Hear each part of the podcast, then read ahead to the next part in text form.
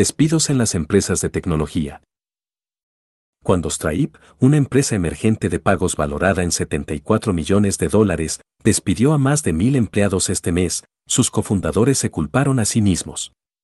Sobrecontratamos para el mundo en el que estamos, escribieron. Fuimos demasiado optimistas. Después de que Elon Musk, el nuevo propietario de Twitter, redujera a la mitad del personal de la empresa la semana pasada, Jack Dorsey, fundador y exdirector ejecutivo del servicio de redes sociales, se atribuyó la responsabilidad. Aumenté el tamaño de la empresa demasiado rápido, escribió en Twitter.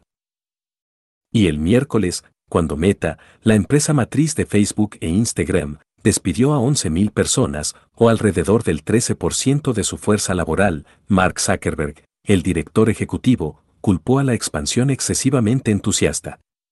Tomé la decisión de aumentar significativamente nuestras inversiones, escribió en una carta a los empleados. Desafortunadamente, esto no salió como esperaba. El coro de los ejecutivos de tecnología que reconocen que contrataron a demasiadas personas está resonando en Silicon Valley a medida que la industria se apresura a hacer recortes, culpando al empeoramiento de la economía. Pero al menos parte del aumento de los despidos fue autoinfligido. Cuando las empresas disfrutaron de ganancias vertiginosas y creyeron que los tiempos de auge alimentados por la pandemia continuarían, se expandieron agresivamente acumulando el recurso más caro y disputado en el negocio del software, el talento. Las empresas de tecnología de Silicon Valley han visto durante mucho tiempo la contratación como algo más que simplemente llenar las vacantes. Las feroces guerras de talentos de la industria demostraron que empresas como Google y Meta estaban ganando a los mejores y más brillantes. El personal en aumento y un largo reinado en la cima de las listas de los trabajos más deseados para los graduados universitarios fueron emblemas de crecimiento, bolsillos profundos y prestigio. Y para los empleados, el trabajo se convirtió en algo más grande, era una identidad. Recuerda suscribirte al canal. Esta mentalidad se arraigó en las empresas tecnológicas más grandes, que ofrecen numerosos beneficios en lujosos campus corporativos que rivalizan con las universidades. Se hizo eco de las nuevas empresas más pequeñas, que ofrecen la oportunidad de una riqueza que cambia la vida en forma de opciones sobre acciones.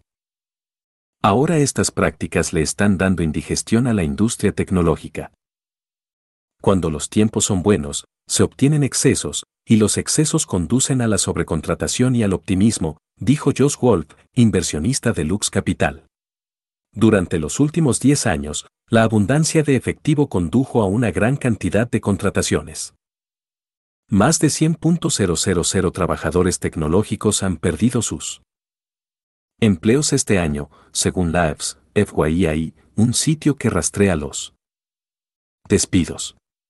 Los recortes van desde empresas conocidas que cotizan en bolsa como Meta, Salesforce, Booking.com y Lyft hasta empresas emergentes privadas altamente valoradas como el servicio de entrega GoPuff y las plataformas financieras Chain y Brex. Muchas de las pérdidas de empleo se han producido en las áreas más experimentales de la tecnología. Astra, una empresa de cohetes, recortó el 16% de su personal esta semana después de triplicar su plantilla el año pasado. En la industria de las criptomonedas, que ha sufrido un colapso este año, empresas de alto valor como Crypto.com, Blockchain.com, OpenSea y Dapper Labs han despedido a cientos de trabajadores en los últimos meses.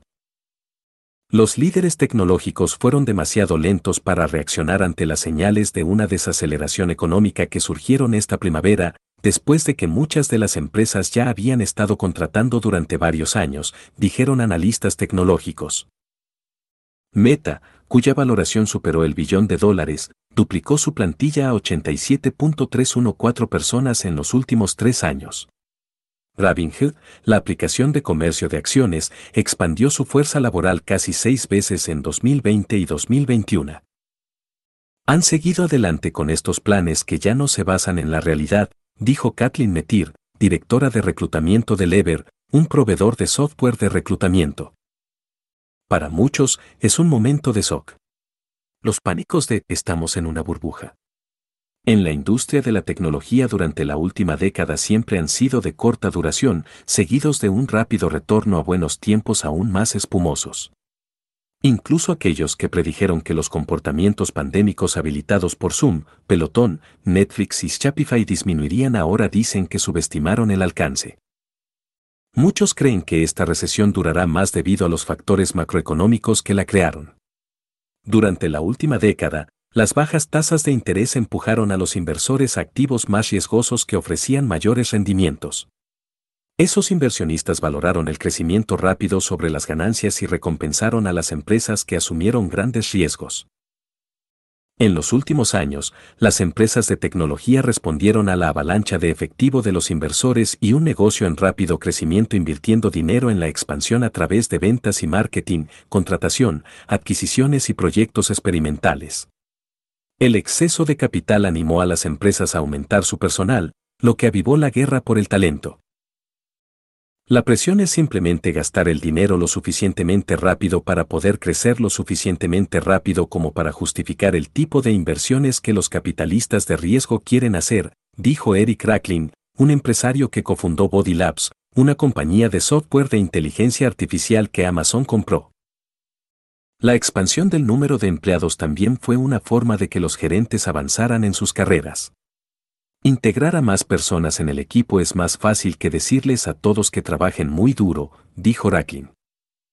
Eso llevó a la industria de la tecnología a ganar una reputación de inflación corporativa. A menudo circulaban rumores de trabajadores altamente remunerados que trabajaban solo unas pocas horas al día o hacían malabarismos con varios trabajos remotos a la vez, junto con elaborados beneficios de oficina como lavandería gratis, masajes y reconocidos chefs de cafetería. Esta primavera, Meta redujo sus beneficios, incluido el servicio de lavandería. En el pasado, los trabajadores tecnológicos podían cambiar rápidamente de trabajo o quedarse de pie si los despedían debido a la gran cantidad de puestos vacantes, pero no creo que sepamos todavía si todos en esta ola de despidos podrán hacer eso. Dijo el señor Racklin. Algunas personas ven la oportunidad de ayudar a quienes ingresan a un mercado laboral difícil por primera vez. Stephen Corsen recientemente dejó una carrera en ventas y estrategia en Gartner, la firma de investigación y consultoría, y Salesforce para crear contenido financiero. Inicialmente planeó enfocarse en la administración del tiempo, pero después de que muchos de sus amigos sufrieron dolorosos despidos, comenzó a trabajar en un curso que ayuda a las personas a prepararse para las entrevistas de trabajo. Es una habilidad que muchos de los buscadores de empleo de hoy en día nunca tuvieron que perfeccionar en tiempos de auge. Esto no va a mejorar rápidamente, dijo. En medio de los anuncios de despidos, los inversores ven una oportunidad. Se apresuran a señalar que los éxitos conocidos de la última década, compañías como Airbnb, Uber, Dropbox, se crearon después de la gran recesión. Esta semana, Dave Ventures, una firma de capital de riesgo, anunció Funded Not Fired, un programa que tiene como objetivo invertir 100 mil pesos en 20 nuevas empresas en las que al menos un fundador fue despedido de una empresa de tecnología. En 24 horas, cientos de personas se habían postulado, dijo Masa Butcher, fundadora de la firma. Algunas de las personas dicen, esta es una señal que he estado esperando, dijo. Realmente le da esperanza a la gente. Mientras tanto, puede haber más anuncios de despidos, entregados a través de la forma ahora estándar de una carta del director ejecutivo publicada en un blog de la empresa. Estas cartas han adquirido un formato familiar.